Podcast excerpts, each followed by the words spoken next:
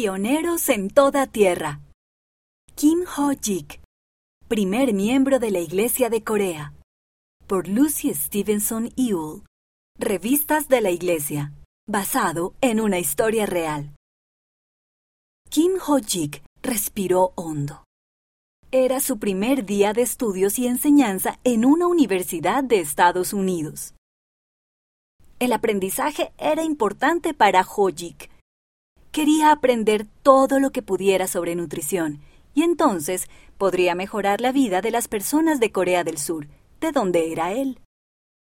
Ho-jik subió una caja de libros hasta su nueva oficina. Hola, dijo un hombre desde la oficina de al lado. Soy Oliver. Yo también estudio aquí.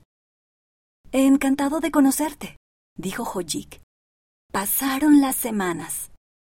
Hojik y Oliver se hicieron amigos y hablaban de lo que estaban aprendiendo.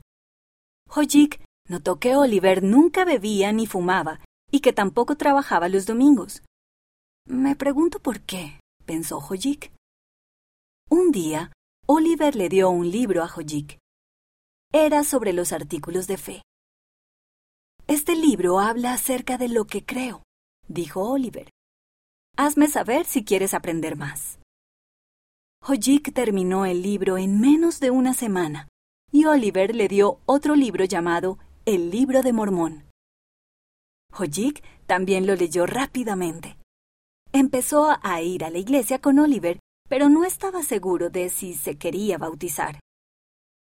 Pronto fue el último día de Oliver en la universidad. Hojik lo vio en el pasillo. Creo que Dios te trajo aquí por una razón especial, dijo Oliver. Pero no solo para que puedas enseñarle a tu pueblo sobre nutrición, sino también para que les enseñes sobre el Evangelio.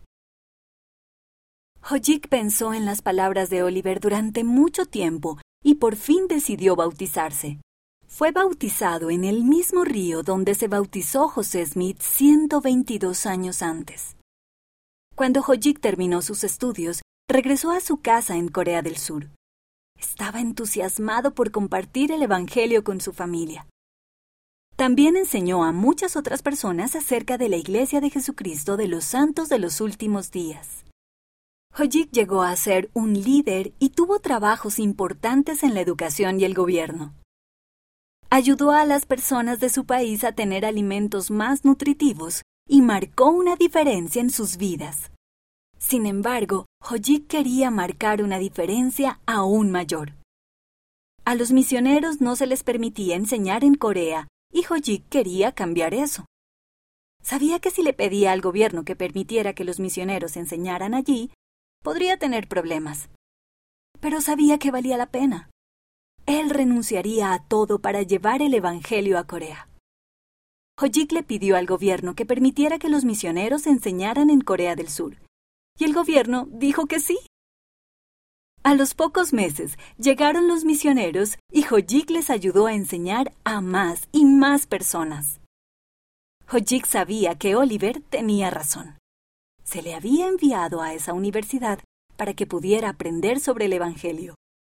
Estaba agradecido de que Dios lo hubiera bendecido con el Evangelio y con la oportunidad de compartirlo. Corea del Sur es un país de Asia Oriental.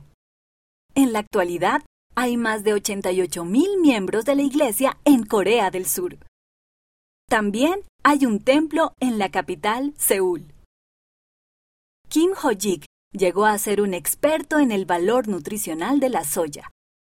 Los hijos de Ho-jik fueron algunas de las primeras personas de Corea que se bautizaron en la iglesia. Hojik tradujo los artículos de fe al coreano.